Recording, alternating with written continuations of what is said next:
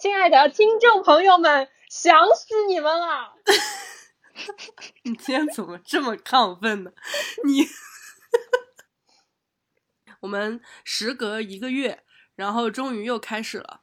呃，今天录呢，也是因为我们有一个嘉宾，我们有一个好朋友，是我来北京认识的新朋友，叫米娅。Hello，我是米娅，我是毛衣的新朋友。这是我们第一次这么正儿八经的做开场白。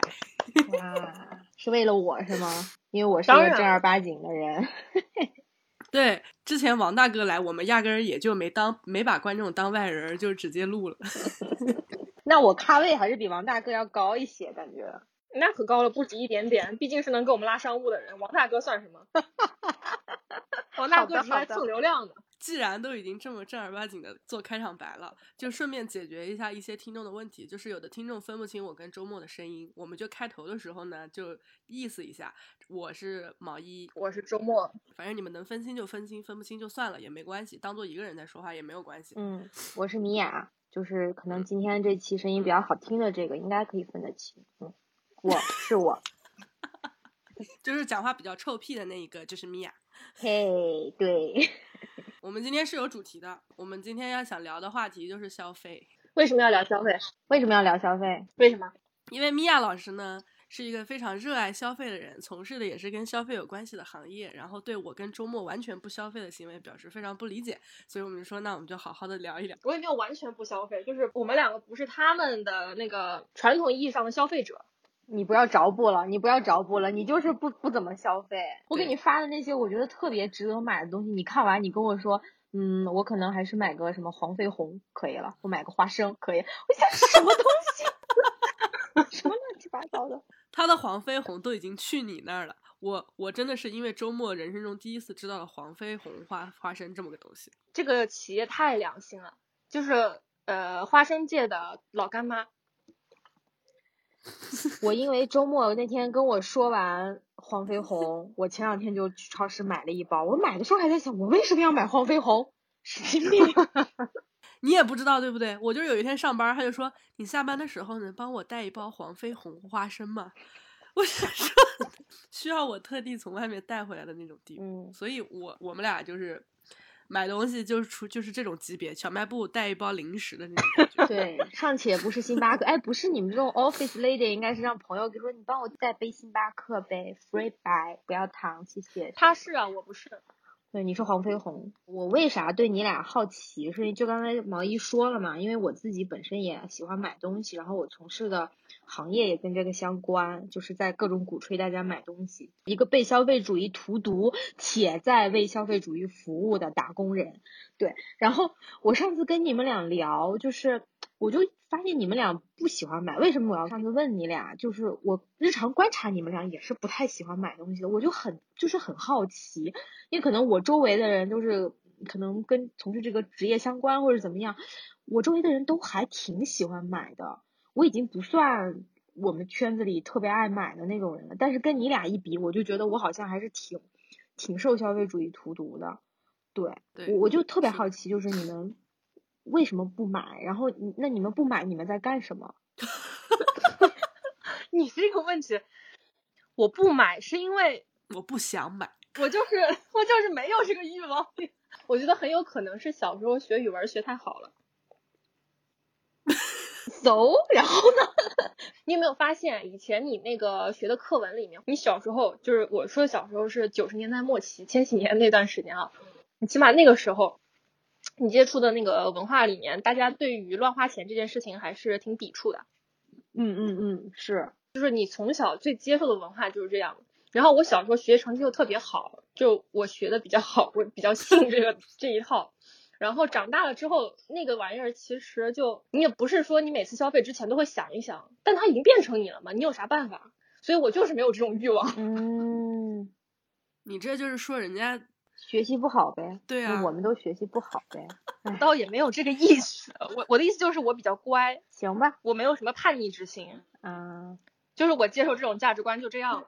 然后后面呢，也没有也没有什么特别能激起我购物的欲望的东西。我小时候觉得名牌包、名牌衣服特别丑，我现在也觉得，对我觉得特别丑。然后因为我家那个，比方说你购物几种类型吧，你无非吃穿住行，对吧？吃喝玩乐，玩对衣食住行。对我玩，其实花钱玩花的还是挺多的，基本上所有钱都花在玩跟吃上面了。但是这种消费，大部分人看不见嘛。你看见的是你这个人穿衣服穿多好看，你化妆品用的怎么样，然后你鞋子、首饰什么的。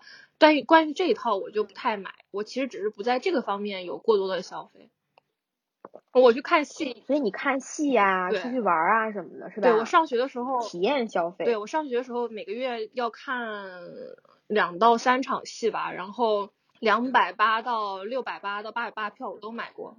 嗯对，那是那是，明白。嗯，但我也看戏呀、我也看你赚得多呀消费，吃 不是就是啊，行吧，行吧，那 那那那毛衣呢？我其实跟周末差不多，但是我刚刚想了一下，我其实小时候特别爱买东西。我小时候小学的时候，我其实没有零花钱，我的我有的零花钱都是我从早餐的那个钱里面挤出来的，或者我妈给我买东，就是让我去买个什么东西的时候，我就把那个钱攒下来，然后每天就在学校旁边的小卖部跟那种小摊儿上买那种什么玩具啊、本子啊、笔啊，就那种乱七八糟的东西。然后我现在还记得我小时候小啊学的时候，应该三年级的时候，因为这种东西我爸妈肯定是不允许我买的，就觉得你干嘛买那么多什么贴画这种乱七八糟没有用的东西，所以我就把它全部藏在我的书包里。你想想，一个三年级小朋友的书包能藏多少东西呢？我就每天往里塞一个东西，每天往里塞一个东西，甚至有那种什么好看的橡皮、好看的那个什么玻璃珠、呃什么首饰，就是那种小朋友玩的那种塑料的那种东西，全小玩意儿全部往书包里丢。然后侧袋都已经放不下了，所以我的作业本、书下面全都是这些东西。然后有一次，应该是三年级的时候，我爸就抽查，他说：“你把你书包给我拿过来。” 然后以前都躲得好好的，我我总觉得他们不知道。然后我爸说：“你把书包给我拿过来。”然后就当着我的面把先把书拿出来，然后就把那个书包倒过来，然后把里面东西全部倒出来，真的就是满满铺了一铺了一地。然后那些东西其实也不贵，你知道吧？就可能一个东西一毛钱、五毛钱、一块钱，一块钱都算贵的了，就这种这种水平。然后这还没完，我爸就让我坐在地上，他他也坐在地上，就一个一个问我说：“来，这个多少钱？这个多少钱？”然后一个一个说，一个都跑不掉。然后我都不敢说很多东西是什么一块钱、什么两块钱都不敢讲，都说这个一毛钱，这个是同学送给我的，这个是谁谁谁放在我这里的。然后就那一晚上，整个过程就是酷刑，你知道，就是我也不知道我为什么会有那，太可怕我也不知道我为什么买了那么多，而且因为你也没地方放，你都不敢藏在家里，你只能随身带着，所以那一次之后，我自己也被面前的那一摊东西震撼到了，所以就收敛了很多人，就是控制了一下自己的那个欲望什么的，然后就开始挑着买，断舍离了，开始对，开始断舍离了，然后开始挑着买，因为那些东西你自己摊出来看，你确实发现没有什么用，而且你也你也也没那么好看了。所以小时候还是特别爱买的，嗯然后可能到大了之后，就慢慢的就发现对这些东西也没什么兴趣了，然后本子也不买了，笔也不买了，就可能只会买一些必要的东西。对，可能我过了那个劲儿。嗯嗯嗯。哎，你这个说的，我让我想到了两个事儿。嗯，一个是就是听起来是你很小的时候急速的体验了我们长长大成人以后的那种。那种被消费主义震撼，我买这么多垃圾，对乱七八糟的，我当时为什么要买这个？是的，然后迅速的进入断舍离阶段，我操，这感觉是我二十二十二十七八岁才开始经历的生活。是的，对，然后还有一个，我我有一个朋友跟我讲过跟你这个故事相反的一个他小时候的故事。他小时候就是他们家其实条件挺好的，但是他爸妈就是不让他买东西，就不让他乱花钱，所以他小时候就是有很多很想要的东西一直被压抑。我不知道为什么，就可能还是那种比较传统的中中国家长那种教育吧，就觉得说你要节俭啊，钱是辛辛苦苦挣来的，不能随便花掉，所以他就一直压抑压抑压抑，一直压抑到他后来，他跟我说他研究生毕业以后挣的第一月工资就是一拿到工资第二天出去全部花掉，他觉得说我终于我终于有一笔钱，我我能主宰我自己的消费，我能主宰我自己购物了。这个姐妹儿到现在都非常能买。然后他每次都跟我说，他说我就是因为小时候被压抑了，对，很恐怖，报复性消费。有可能，嗯我觉得小时候还挺重要的。我爸如果没有把我抓在那儿一个一个问这多少钱，我可能也不会反思到这个问题。是因为我做的工作跟这个相关嘛，然后我们。我上次还跟周末有说过，就我们一直会就是做市场这块，我们就会讲说消费者是有自己的任务的，消费者任务就是说你的产品有什么样的特点、卖点、利益点，嗯，满足了怎么样的一个消费者，怎么样的年龄、怎么样的收入、怎么样的生活习惯，在哪里住啊、性别呀这些，满足了怎样的一个消费者的什么样的场景下的一个需求。然后我们市场上有一个，就是市场干 marketing 这块有一个很很有名的一个句子，就是说消费者要的不是钻孔器，消费者要的是墙上的那个洞。然后我还 对我上次还跟周末说，我说有时候女孩买一个特别贵的奢侈品的包，她其实不是缺一个包装东西，她就是需要买这么一个东西，可能彰显自己的地位，或者是她觉得。周围的小小姐妹都有了，她也要有，或者怎么样，就是就是买那个东西本身功能层面的需求现在已经很低了，更多时候是有其他的需求需要满足。对，然后我就觉得你们俩身上，我就感觉不到有这个消费者任务，你们俩就好像就是我不知道该怎么去形容，就是好像过得比较怎么说呢，进化的比较完整，我不知道该怎么形容，就是你们好像 没心上没缺什么东西，需要通过购物去。满足那个需求的，嗯，那天那天在田螺家，米娅就说：“你们都不做任务了吗？”现在，对对对，就是这句话，我印象特别深，然后立刻拿去当台词用了。就你们都不做任务了吗？你们让我们这个干 marketing 的人怎么干下去啊？你们就不买东西吗？所以你们的任务变成什么了？我们的任务，首先我们俩只是我们两个个体，因为我不知道你们总体那个调查下来感觉怎么样，但我觉得我们这代人的任务可能。也是有的，就是我我我我是说觉得说很多人买奢侈品，他要的是那个不一样，就说我有你没有，他那个不一样就是嗯，我穿的跟你们不一样，我用的比你们好，但可能我们想要的也是不一样，就是反而周围很多人去做了这件事情之后，你想要跟他反着来啊，有有有这个感觉，有有一点对吧？就是我故意，我觉得这样更酷。对，就是你们都追求那个，我们不。对，我不。嗯，对，有这种逆反心理在。说白了还是青春期。是 是是。然后还有一个就是，我真的觉得奢侈品特别丑，而且而且而且那么多人他穿一样的东西，有什么意思呢？就是我一直在想，如果我们这一代，你比方说我们现在潮牌最早可能我知道我知道了，就什么 Spring，然后那段时间大穿 New Balance。这些品牌它做那个服装很相似啊，就是一个衣服啪印个大 logo 上去，就一个 T 恤加一个 logo 嘛。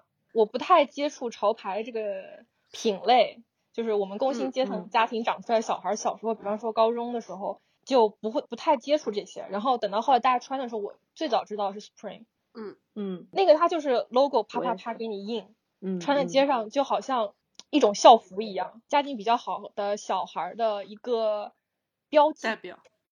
对，一个标记就是你看到街上，这个人穿 Supreme 就怎么怎么怎么样，然后这个人穿那个 AJ 就怎么怎么怎么样，就很相似，就是你我能认出你，你也能认出我，就是那种感觉。嗯嗯，我在那个年纪买不起这些东西，所以我会抵触，就哪怕后来我能买得起了，我也不会去购买。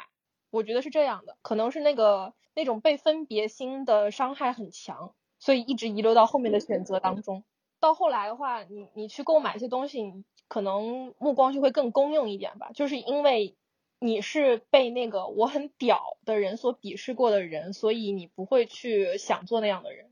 你这么说可真有道理，对不对？是真的挺有道理。是我一直在想，如果我上初中的时候我就能买得起 Supreme，我可能我现在就不是这样了，我就觉得家 常便饭，我就购物。是的。就是我从小就是穿 Supreme 的那种人，对，就是那种感觉。那那毛衣呢？你的任务呢？我觉得我们我们现在可能任务偏向于，我不知道啊，我可能跟周末我们这种人比较类似，我们任务可能偏向于精神层面上一点。就是玩的那一块儿，跟呃体验上的东西会多一点，也有可能我们俩现在还小，就还没有到那种物质上的需求那么高，就还没到做物质任务那一步。哎，我觉得你们你们两个人说话就是怎么现在都阴阳怪气的？刚才那个是说，嗯，因为我语文比较好，从小学习比较好，就是比较乖。这个是说啊，我们就是怎么，我们还没到那一步，我们比较年轻，就现在说话就阴阳怪气了，是吧？没有阴阳怪气，我只是在陈述。我今天发现阴阳怪气这件事情，可能就是说的人没有阴阳怪气，谁心虚谁就觉得你阴阳怪气。就明明你们两个人阴阳怪气。好吧，下面我也要阴阳怪气的发表一下我的看法，就是对，嗯，刚刚才那个周末说说，哎，那个有可能是只有我们两个人这样，不是我们这个群体，就可能是我们这个小圈子这样，不代表所有人。但我是因为，我为啥问你俩，是也是因为我我自己开始现在没有以前那么爱买了，然后我也观察耶到，比我更年轻的、更年轻一点的呃朋友也没有像我以前那么爱买。对，就是我其实观察到一些趋势，嗯，以及我那个前段时间就是过年的时候在看一本书嘛，个日本的一个呃写消费主义的一一本书，叫做《第四消费时代》，它里边就讲到说，日本在当年呃成为世界第二大经济体的时候，真的太惊人了。我看那本书的时候，我才想到，哇，日本曾经还有过这样辉煌的地位。它成为世界第二大经济体以后，它紧接着经历了一段那个经济泡沫嘛，然后嗯整个泡沫之后，呃，就进入了发展比较缓慢的一段时期。然后从那个时候开始，日本就进入了他们他当时在书里边划分了四个消费时代嘛，说在那嗯段时间开始，日本进入的是第三消费时代。然后第三消费时代的特点就是，它不像第二消费时代的人那么疯狂的买买买了，整个消费的呃趋势是往下走的。然后也是在第三消费时代产生了呃一大批我们现在知道的日本的企业，比方说 MUJI，比方说优衣库，比方说嗯三得利啊、他做的那些啊、便宜一点的便宜一点点的酒啊、极简，对，极简。然后我现在是觉得，按照日本领先中国三十年、四十年的这种趋势，当然咱们中国整个也确实很大，然后整个阶层也更加的多元，然后可能可能一二线城市我感觉到 有进入开始这种不怎么消费，可能下边一点的三四线城市大家还很热衷于买买买，这个就是不一定，只是我自己也是开始在我周围的人身上感受到了这一点。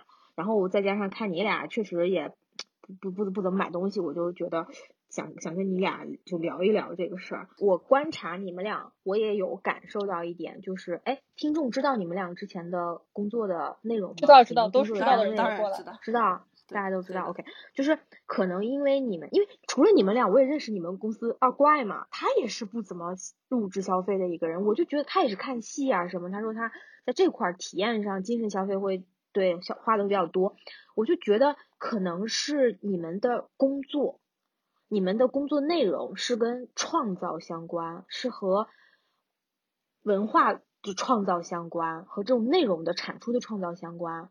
就导致你们有很大的一一些呃个人的怎么说成就感，呃这种愉悦是通过你们创造去实现了，就不嗯需要通过消费来满足。嗯，对，我们不需要不需要那个购买东西就可以被人喜欢。是是是是是是，能能理解，对，也这样也行吧，这么说也行。天呐，周末就是就是很多时候，对，就很多时候你买东西是觉得说，呃，我买得起嘛，这个东西比方说很贵，或者是很 anyway 很特别，你觉得我买得起，我欣赏得了，我买它，它其实某种意义上是有一点点带来一点点成就感的。然嗯后我就觉得是因为你们的工作内容本身，你们做出了好的内容，你们拍了好的视频，然后就这些东西已经带给你们很大的愉悦和成就感了，所以你们就不喜欢说我通过物质消费去实现了。啊其实你知道毛衣，我觉得毛衣应该花挺多钱的。你说买相机花多少钱？嗯，那个叫生产力工具，哦，你看，你看，你看，米娅老师给我总结的可好了。米娅说，呃，你要买一个好的椅子，呃，你要买一个好的桌子，呃，这个都是你的生产力工具。你还要买一个好的电脑。我说，哦，好好的。也是也是是这样。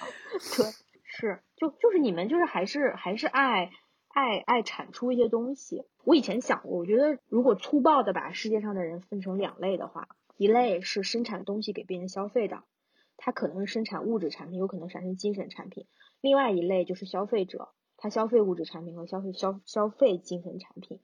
就总的来说，我觉得还是第一类更更高级一些。你不能这么说，我觉得，比如说你的工作，你在做 marketing，然后你其实也是在制造一些消费品啊，对吧？是是，对啊但是是物物质消费品。然后做 marketing，其实很多时候你没办法说是物质消费，其实你没有办法真的去左右物质生产，因为那个东西更多的是可能供应链，可能更多的是整个公司去决定的。对，但是你们，比方说你们，我们做一个小小的视小小的播客，然后你之前你们你们办公室做的那个 Wanker，就是嗯，它是一个很小的东西，是你们个人意志的体现，是不需要跟一个巨大的机构去产生关系的。但是我的工作虽然也是说，哎，也是在生产，可能某种意义上在生产一些东西，但我是需要跟一个巨大的机构去配合，跟一个那个机器在一起，然后生产出来那个东西可能是那个机器需要。机器喜欢的，机器要做的，而不是我个人喜欢的，所以我在这个过程当中是没有办法获得成就感的。以至于就是我上次跟田螺我们俩聊嘛，就是我们我们开始开始特别热衷买东西，就是开始工作以后，你就是在工作上你非常压抑，你的工作他在互联网公司，我也在互联网公司，你很多时候你就觉得你在生产垃圾，嗯。虚拟的垃圾，你做那些 app 呀，你做一些啊跟消费相关的内容啊，这些都是你自己内心是不认同的，你觉得就是垃圾，所以你你在工作当中产生了非常强的负面情绪，然后你你有很多东西就感觉你自己压抑自己的情绪，然后哦，我就要在我就要在是工作之外，我在生活当中去买东西，去去释放我的这些压力和我的负面情绪，然后获得那种所谓的一点点成就感和愉悦，嗯。嗯这个是我我我对我们可能之前的热衷于买买买的那段阶段的一个反思吧。我有一年我做过一个实验，就是我一年不买衣服，因为我特别特别喜欢买衣服。然后我就是有一年我看了一本书，我忘了那个作者的名字了，反正也是个日本人写的，叫《古怪的古怪的身体》。他就是讲一下日本年轻人也是买衣服啊，讲讲时尚的一本书。对我当时看完，我觉得我已经忘了我当时看书的时候获得了什么，但我看完那本书，我就觉得我今年不买衣服试一试，看会发生什么。然后我就一整年没买衣服，然后那段时间我觉得还是嗯，还是挺怎么说，就是很清醒。然后每次，因为你知道你不能买，所以你还是会去逛街，你还是会去看东西的时候就很自虐，然后你就要很清晰的去体会你到底想要买，你想要的是什么，你那个需求到底是什么。然后我就发现我有时候是就是那种激情购物，就是看着东西啊好喜欢就想买，然后有些时候是觉得哦我要买它，因为我觉得我要是有了它，我之后在某一个场合我使用到它，或者我见什么样的人，我用它、穿它、戴它的时候，我可能会获得更多的尊重，就是有那种感觉，嗯你知道吗？就是这个东西太特别贵，然后你就觉得你拥有了就特别牛，对，就是很多时候是有那种虚荣心作祟的。然后你在那段时间那一年去细细的体会，后来你发现确实有些东西也没有必要买，就是激情购物，有些东西就是虚荣心，根本不是你自己真心的喜欢。但我觉得很好哎，呀怎，么怎么录到现在，我感觉开始批判我自己了。我特别喜欢你这样的人，不买，一年不买 不是特别喜欢有虚荣心的人。啊。没有，我觉得像是你们这样的人在带动社会的物质进步，我才能享受到这么多便利的东西。就是现在有很多东西，我觉得换以前去买的话，花费的钱会更多，因为现在基本的物件它其实都造型非常优美了。嗯，我花一个几十块钱就能买到非常好看、非常好用的台灯，那这个东西是怎么来的呢？就是需要它的人不断的去生产，然后去优化它，然后最后才能以一个较低的价格买到那个品质很不错的东西。是对我挺喜欢爱花钱的人的，我只是自己不是这样，所以我没有觉得这样有什么问题。然后我现在生活的最好的一个朋友，就是我上大学时候最爱花钱的朋友。他就嗯跟我说一件事儿，他说你想要活得更好一点的话，你就必须得逼自己有一些物欲。啊，有动力了是吧？对，然后我觉得这样就很好呀。你像我们这种傻乐的，我就是什么都没有，我也挺开心。那这样的话，社会不就一潭死水了吗？但是你乐呀，嗯我是乐呀，我对我个人是没什么，可是不是所有人都这么乐，总是会有一些被这种嗯问题困住的人。周末总是嗯会有一些社会责任是背在身上。再说一遍，我小学语文学的比较好。OK，fine。fine，嗯，对，有可能，因为我从小的时候，我妈跟我说，就是说，她说钱不是省出来的，嗯我觉得是因为她自己就哦很爱买，所以他就形成了这样的人生哲学，然后就毒害了我，就一直跟我说，你就是你不要刻意的去省，然后你要想着说你要去赚，而不是省，对就他他一直都跟我这么说，所以我可能就嗯就确实没有那种说我要特别节省啊，节省是个好的事儿啊的那种，就家庭教育的原因吧。嗯，多幸福啊！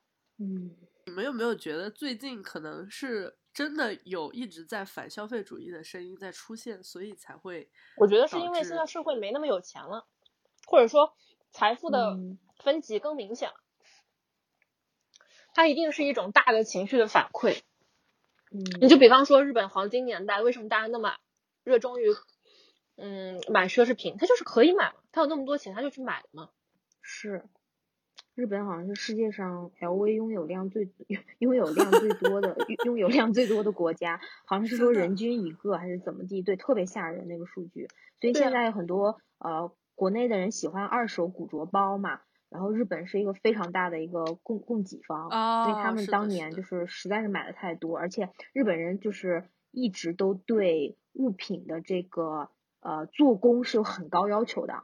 所以嗯。日本市场上的 LV 包是可能全世界质量最好的那种吧，不限于 LV 啊，就是很多奢侈品市场在当年都是会，他们出日日本的产品是会有特别款的啊，就是因为日本人比较讲究，对，嗯所以就是当年确实是他们黄金年代也真的是买过消费过好东西。嗯我还想，一方面是你们的工作跟生产内容相关，你就有我刚刚说有些愉悦感和成就感；还有一方面，我就在想，是不是你们的工作环境太愉悦了？就你们不像我跟田螺受尽了社会的毒打，然后就没有那么多负面情绪需要去排遣。我其实有很多不开心的事儿，但是因为我是个人精精神洁癖要求太高了，然后我辞职的时候，我老板就说，你出去之后才会见到真正的社会。我就觉得，我就觉得我前司其实比较像我还没念完大学，高中社团。没念完大学的感觉。嗯，其实我觉得，呃，你你要说如果是工作环境的影响的话，其实我们公司以前的同事很多人也很喜欢买东西。哦，是我真觉得咱俩就是另类而已。你认识一个非常小众的群体。米娅，你你认识的，你仅仅认识的我们仨，我周末二怪，我们仨可能就是这个公司的奇葩，恰好都被你认识行。吧，行吧，而且甚至他们不仅自己买，他还会给你一直安利，但是我们就是不想买。我觉得我有一个我的那个呃那个流程是这样子的，就是我的钱优先会花给什么电影啊、剧啊，然后什么演唱演唱会啊，或者是什么音乐剧这种，就是文化消费品。这种消费品消费完了之后，我身上其实就没多少钱了。嗯是，而且我喜欢就是，我喜欢隔一段时间就往别的地方待待个几天。嗯对你，出去一趟，你比方说你来回汽车票什么的，你就花个千把块钱，然后你住宿又花个千把块钱，然后这么一年个几趟下来，然后加上你在当地的一些 精神跟吃食的消费，又会花很多。所以其实够我们去购买那些物质产品的钱也不多了。对我俩并没有那么有我听下来就是，其实你们在工作当中也是会产生一些压抑的，然后有些负面的情绪当然需要去透口气的时候，你们就是可能嗯会选择嗯精神类的消费品，或者是出去旅游啊，或者是那个周末说他会吃吃喝喝什么的。嗯，对的，所以嗯说消费还是会带给人一些治愈的力量嘛。我觉得这是我们三三个都还挺认同的一个一个观点。我觉得不是消费带来的，出去的。如果我们不花钱，我不更高兴吗？我是我是获得就是以物易物，我获得的那个部分让我开心，不是我付出的部分让我开心。是的，啊，对，就是是，但但咱不得不得付出嘛，对吧？得花了 钱才能买到这个治愈的这个这个这些这些体验。对，而且一样的，我要不花钱就能得到那些东西，我当然也高兴。哎，你们怎么就真的是？我就不是这么想，我就经常会看到一个，比方说，我觉得，哎，这个东西挺有意思的，然后他做的挺好的，我就觉得我要支持他。我我不支持他，谁支持他？然后我得让生产这个东西或者创造这个东西那个人感受到世界上有人是喜欢这个的，那我必须得花钱支持他。所以你这样的人是好人呀，我特别喜欢你这样的人。我有我认识的一个设计师朋友，就是因为你知道设计师他就看很多那种美的东西嘛，对然后我对对，对，然后我我因为跟设计师玩的很好，所以我就老是看到美的东西，我就想跟他们分享。我说你看你看这个多好看，我说我好想买，然后他就会给我一盆冷水泼过来。他说有的东西看看就好了，说你不一定要拥有它。你就觉得也是啊，这些东西虽然是好看，但你看看它就好了，你也不一定要拥有。啊，行吧，是是我我我还是在这里要号召我们的听众，可能不会特别多，但我还是要号召，就是我觉得我们还是要为我们喜欢的东西投票，我们用钱去投票，你要表达出来，但是可以不买，比方说你疯狂的给，我不知道，你给他们官网写邮件什么的，跟他说我特别喜欢你们，我支持你们，我只是没买，但是我支持你们，我觉得你们东西特别好，你们要坚持做下去，就是我觉得我们一定要把自己爱的东西，那种喜欢表达出来。是的，是的，是的，对，因为这个世界上太多中庸的 所以所以听众朋友 听众朋友，三连。听到这里就去评论里说爱我们。对，转发朋友圈，然后立刻跑去购呃那个你喜欢的品牌下面留言。对，就是我我我觉得太多不好的消费品，太多精神的文化的消费品、内容消费品和物质消费品，就太多这种中庸的东西、平庸的东西、中不溜的东西了。我们我们如果有能力发声，我们就要为那些我们特别喜欢的、做的特别好的东西，去去去表达对他们的爱。嗯高铁，我爱你。复兴号，我爱你。不用了，你买票了已经，你支持了，OK，投票了。你买点我推荐给你的消费品吧。你 推荐我都啥呀？你推荐我个蜡烛，蜡烛烧了不就没了吗？我一年点不了几回蜡烛。多可爱！我推荐你的那个蜡烛，不是啊，我要发那个，我我在哪儿可以让听众看到我推荐的那个蜡烛？你回头把图片发给我。好，是真的很可爱。我我看到的时候，我也觉得非常可爱，我也很喜欢。但是呢，不一定要拥有。你曾经拥有过啊？你你烧完它你也拥有过啦？你拥有了它，还拥有了烧掉它的那段经历。你看说不下去了吧？你看看。大家去购买吧，那个蜡烛真的很可爱。我觉得是这样，就是如果你需要买蜡烛的话，请你购买他们家的蜡烛。啊，对对对对对，但是如果你没有购买蜡烛的需要，你就不要买了。哎，现在谁有购买蜡烛的需要？大家都有灯，都有电，好吗？朋友们，就是很可爱。不管你需要不需要，你就喜欢它，你就去买。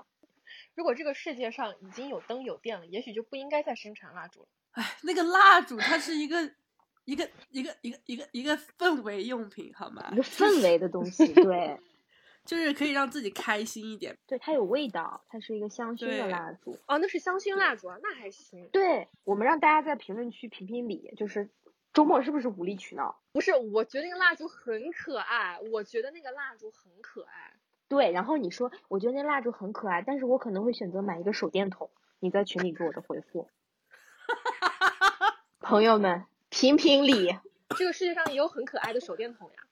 行，好，你 可以，我有个问题想讨论，嗯就是嗯因为我搬了这个家之后，其实我买了很多东西。我在搬完家之后消费的这个量，可能是我去年一整年总和的两倍。然后我就发现，我买它们是因为我需要它们，嗯所以我就想讨论，米娅，你买东西，你是比如说，你就觉得，哎，我想买一个蜡烛，我们家缺一个蜡烛，所以你去淘宝上搜蜡烛，还是说你在无聊的时候发打开了淘宝，然后看他给你推什么，然后你在他给你推的里面看到了喜欢的，就觉得说，哎，我再多一个蜡烛也不错，然后你就买了它。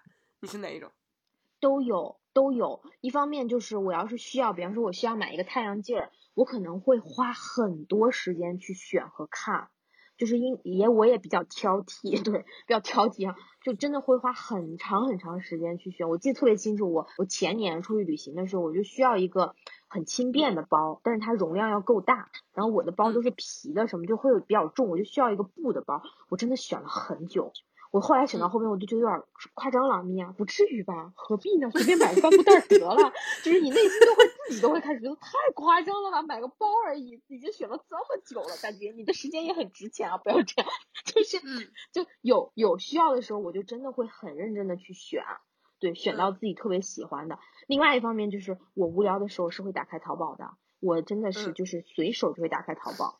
然后工作之余随手打开淘宝，上厕所的时候随手打开淘宝，走在路上随手打开淘宝，吃饭的时候随手打开淘宝，真的是就是特别特别喜欢逛淘宝。然后我那天还跟毛衣说，我说这个世界上最懂我的人就是淘宝，淘宝那个淘宝那个推荐智能推荐太可怕了，真的太懂我了，他推的东西我都好喜欢呀。对，但但你不一定需要他们。对对，我不一定需要他们，但是我看到的时候喜欢，我就会开始自我催眠。哎，我好像是需要这么个东西的啊！你看我买过来是不是？比方说囤着，下次朋友过生日的时候送这个是不是也挺好？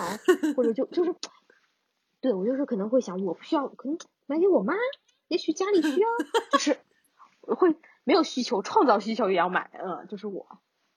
你这就是自觉的消费者，你这个就是完成任务完成的非常超前的消费者。消费者任务完成的可好了，我把你们俩的份儿都完成了，真的。谢谢你，不客气。世界上有你这样的人，就让人很安心。你买个蜡烛吧，你不买蜡烛，你下次过生日我就给你买那个蜡烛。生气，生气。我们就是完全没有这种购物的场景。我现在发现坐在这里，我突然发现我缺一个什么东西，然后打开淘宝临时买。比方说你缺一个灯，你就可能打开淘宝迅速的看一个，然后你就买了，是吧？对的，我现在的消费就是，如果我等得了，比如说这个灯，我也不是那么急着要，我就打开淘宝。如果我此刻立刻马上就要，我就饿了么买。我的天，哦，no，我也是这种人。比如说我昨天一下午连着下了大概四个饿了么的单，因为我当时我要修我的咖啡机，然后我的咖啡机呢，它需要一个那个。呃，螺丝刀把它的这个螺丝卸下来，于是我就饿了么下了一个螺丝刀，因为当时只需要螺丝刀。然后螺丝刀来了之后呢，发现里面是一个软管破掉了，所以我需要一个胶带把它粘住。我就又下了一个饿了么下了一个胶带，然后胶带来了之后，然后好，那这个咖啡好了。然后我现在又需要咖啡粉，然后我又饿了么下了一个咖啡粉。你刚刚说的这几样东西，我觉得我都可以花一天的时间去寻找。我跟你说，我不爱购物的另外一个很重要的原因，就是因为花买东西太费时间了，嗯，而且这个时间花出去没有回报。不会啊，有回报啊！你想一想，你花了那么多时间，你选到了自己特别喜欢的东西，你每一次看到它，每一次用它的时候，你那个喜悦都是特别多的啊，跟随便买一个不一样。你看一个，你选一个特别喜欢的灯，你每次回家打开它的时候，哇，我回到家了，啊。有一盏灯，我喜欢的灯，好好看啊！不会吗？你们不会吗？会会会，我我可能比较功利，我会想说，我看到那杯子，我只会想说，我为你花了二十四个小时里面，只有五分钟是有用啊！你会这样啊？那对他多伤害啊！你怎么这么冷血？我有病，就是就是，哎，如果这个世界上有一个我特别喜欢的。人或者牌子能帮我把所有我想要的东西都选好就好了。我一直是这么想，就是我很希望早上起来有人把我今天需要穿的衣服就放在那儿，然后我穿上就可以出门干别的事情了。所以我其实初中的时候特别喜欢穿校服。那你需要一个管家。米娅深深的叹了一口气。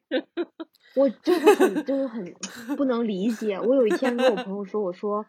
我就有一段有一段时间，那个前段时间，因为我就老在家待着嘛，我我不上班，老在家待着，然后我就觉得，你人要是老在家里待着，你就会有越来越钻牛角尖，有想很多问题，就是反正就是那个状态很很不好，人还是要跟人见面，对，然后我就我就那天就是我终于在家，我之前代购的一个围巾到了，漂洋过海代购的围巾，然后到了以后，我我真的收到那个围巾时，我超级开心。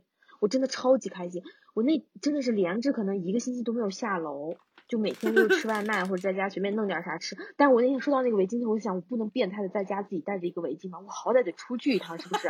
然后我就 OK，我就梳洗打扮，然后弄洗澡弄得干干净净，把自己，然后围着那个围巾，喜滋滋的下楼吃了个饭，然后走在路上给我朋友发微信，我就说，我就觉得消费太好了。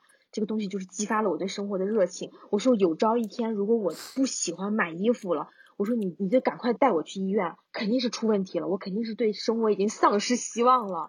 对，所以你你我刚听周末说穿校服，我就整个人 不能理解，人和人的差距就是这么大。但是周末会在那种看了一个什么话剧完了之后，看了一个作品之后，深深叹一口气，说生活真美。活着真好，能看这么好的东西，嗯，也行，嗯，也行。我觉得我们，我我觉得我跟你们达成了某种意义上的和解吧。嗯，有这么严重的词吗？和解？我 我对朋友要求很高，我们一定要是各种三观相符。你们不爱买东西，我就觉得很很就很奇怪这种人。对，但是现在我觉得 OK，没没问题，你们。你们看剧什么的也也可以，也可以，嗯，那也是东西呀。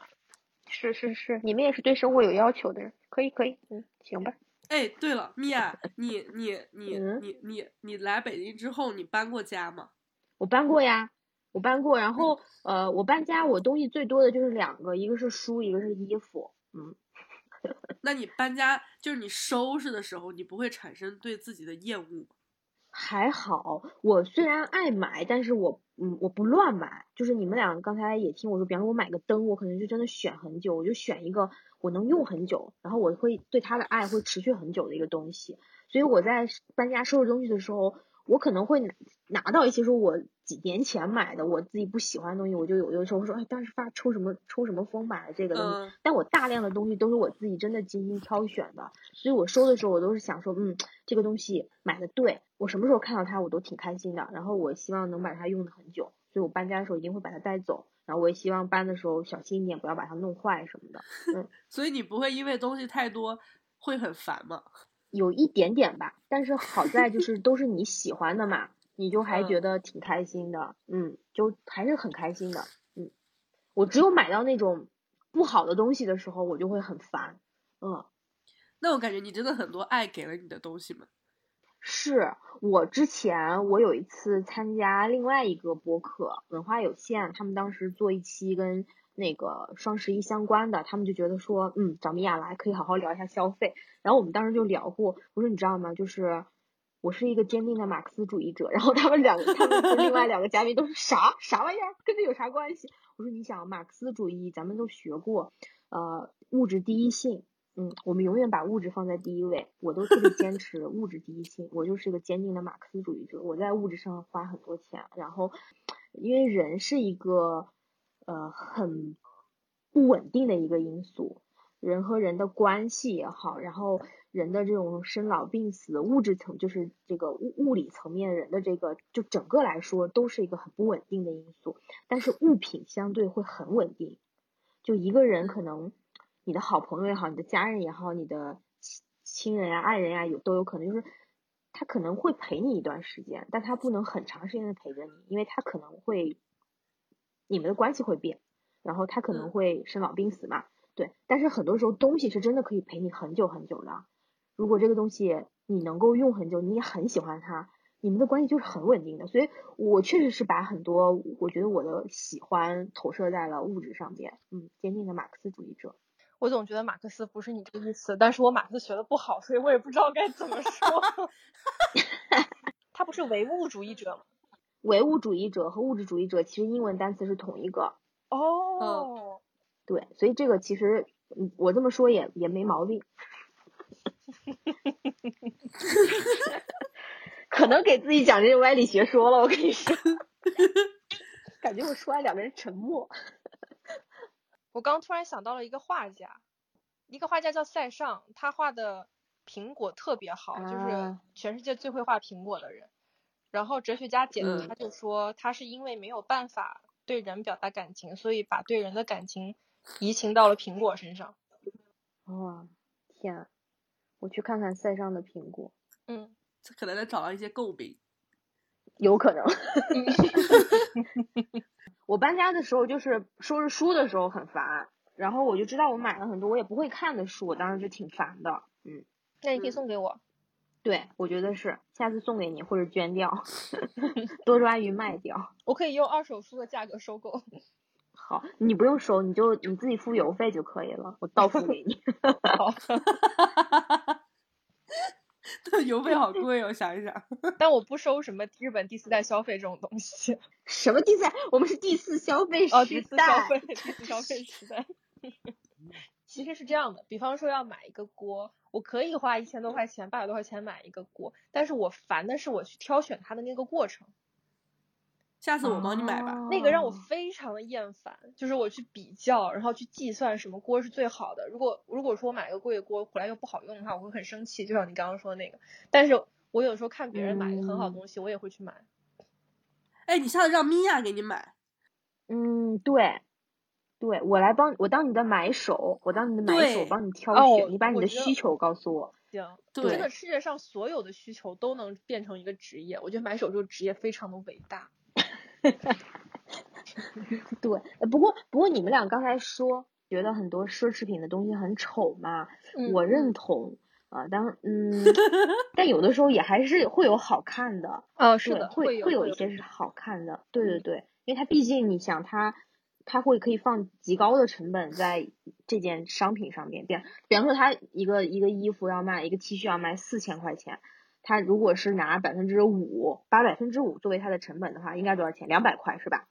差不多啊。然后对，然后但是你想的优衣库一件 T 恤可能就九九十多，是不是？九九十多，他可能放他放，如果他放百分之五十在这个衣服的成本上，也只有五十块。所以那个奢侈品有些东西确实它，虽然你你付出了很多很多倍去获得它，但它确实会在工艺上、设计上，它的一些 材质上会花更多的心思。就有的时候，我去年有段时间特别喜欢买 LV，那今年已经没有了。就是那段时间我就发现 LV 是一个，它是一个很难做的一道题，就对于设计师本身来说，因为它已经框了太多的。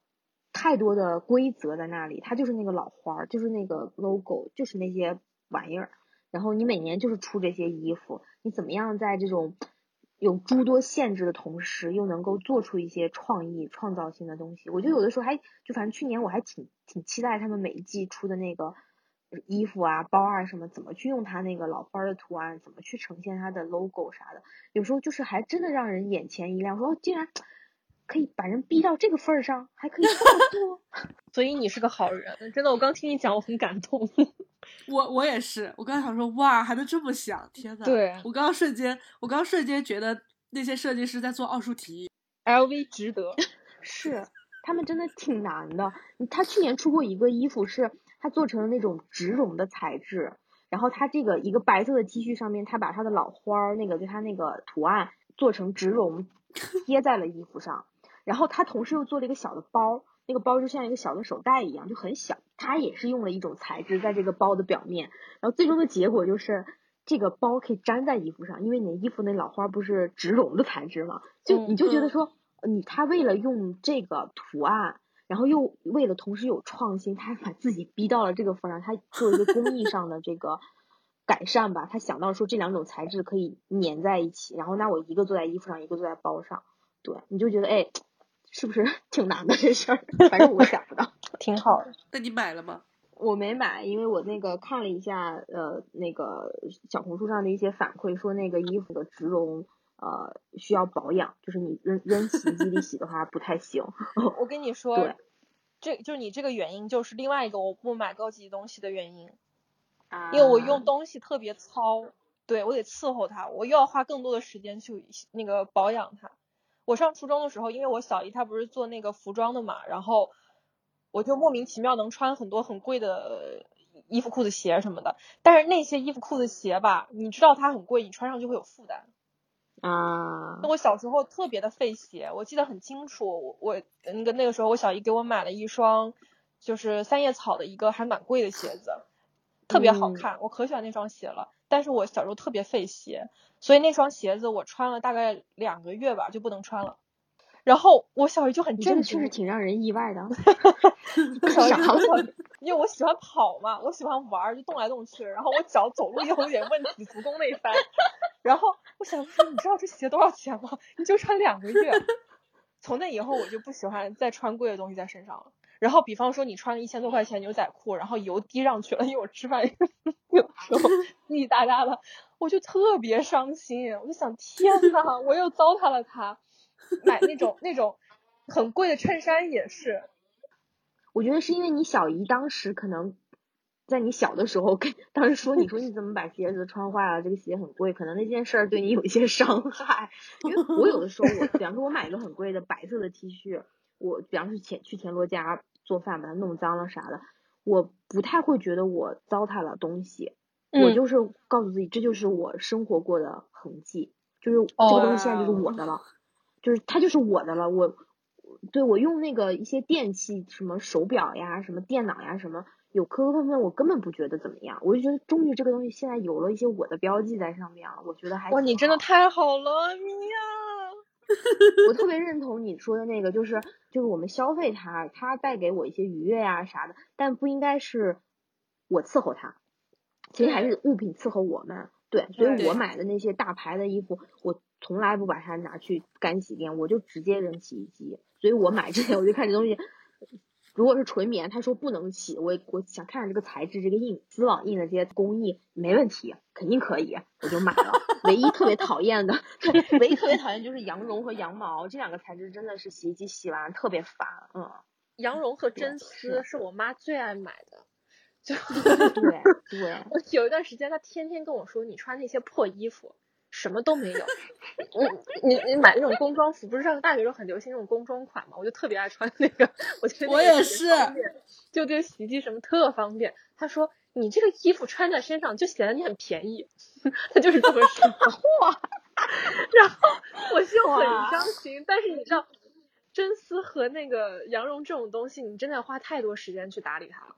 你得手洗。我妈每次给我买一件衣服，我说怎么洗，她说手洗的时候，我真的两眼一黑。我说不要不要不要不要。那我宁愿不穿。对，米娅，你买过最贵的东西是什么？我买过最贵的东西，我买过最贵的衣服的话，就是香奈儿的套装。我之前还写过一篇文章，就是我说我那个，我我我一去一家公司，我就想说啊，我们这公司万一以后发展的特别好，万一以后我们这公司以后肯定会发展的特别好，万一那个有一些重要的场合，我是不是应该有一些 镇得住场面的衣服？就想可多了，你知道吧？我又不是创始人，我有什么需要要镇得住场面的衣服？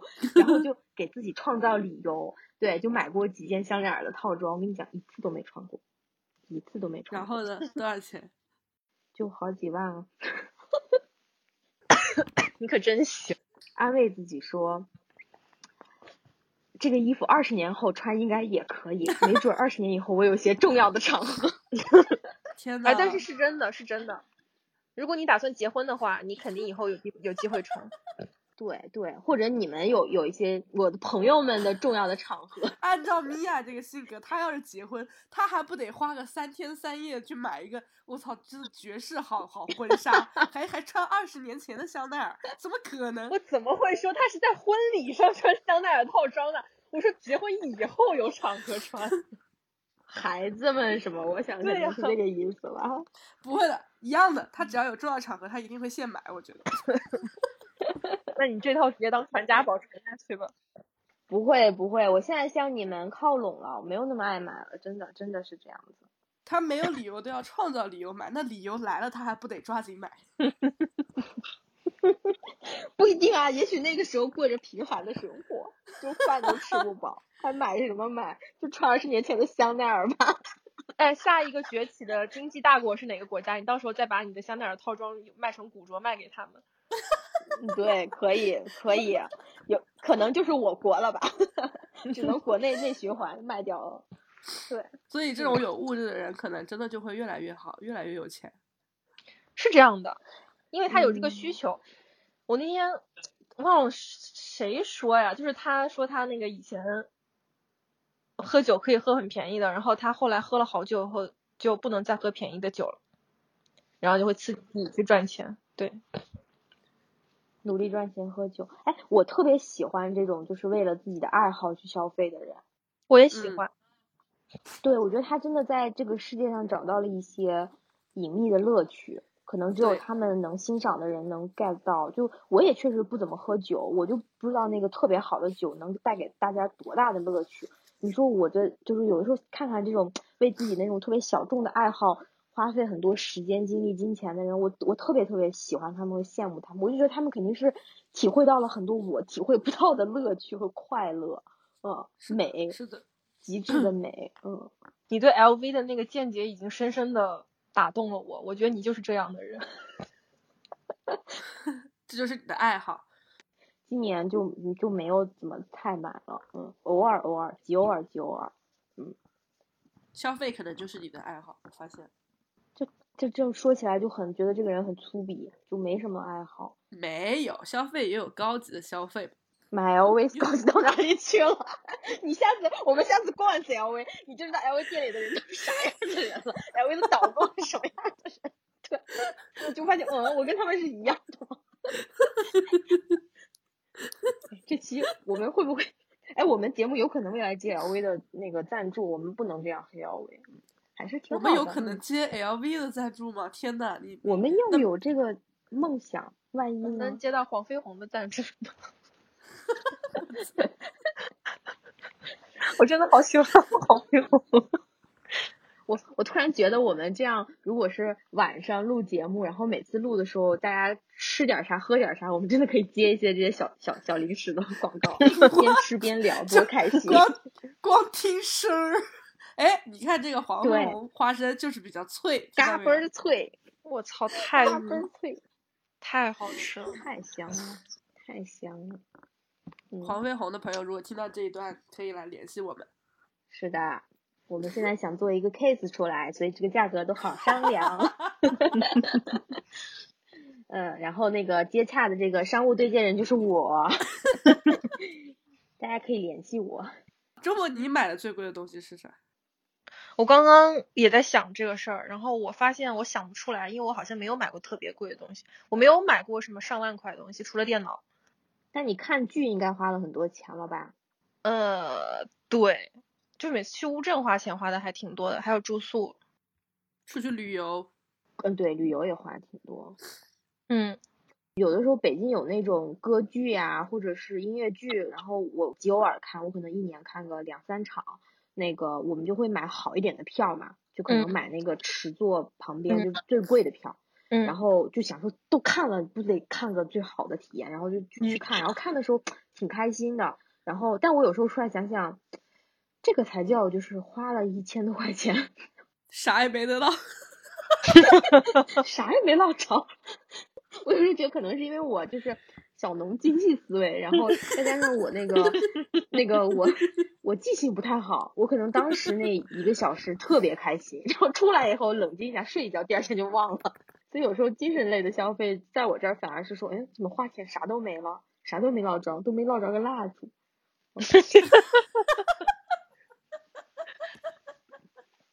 你不会这样吗？周末？我从来没想过这个问题。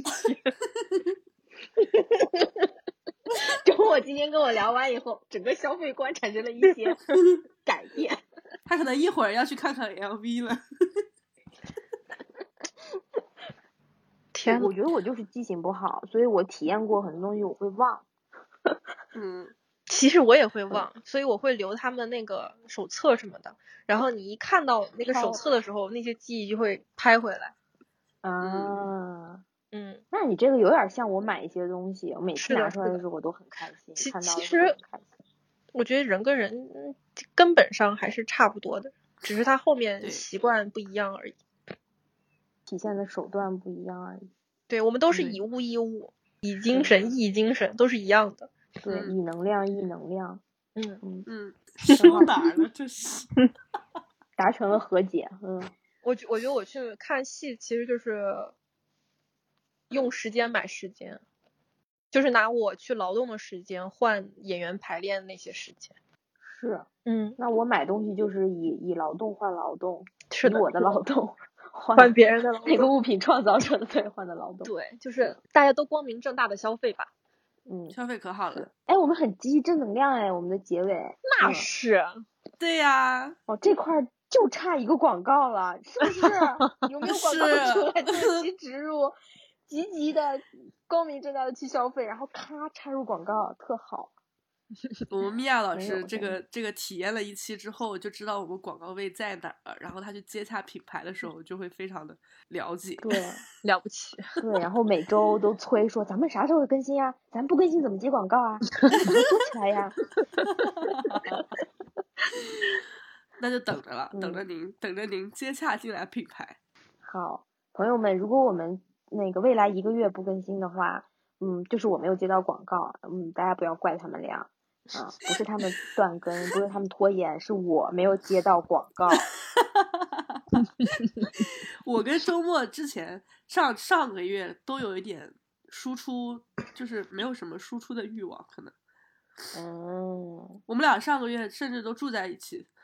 嗯，因为你们俩有太多其他的渠道在输出了，周末在写东西，你一直在那个拍东西啊、剪东西啊什么的，对，就人肯定那个输出还是定量的嘛，嗯。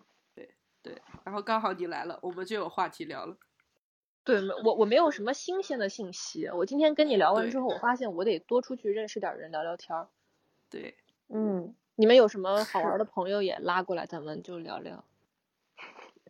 我我我挺羡慕那个你俩的，有的时候，因为我感觉我嗯在你们俩这个年龄的时候，不像你们这么有勇气，嗯，就是不勇敢，不够自信，嗯，所以我特别特别喜欢你们。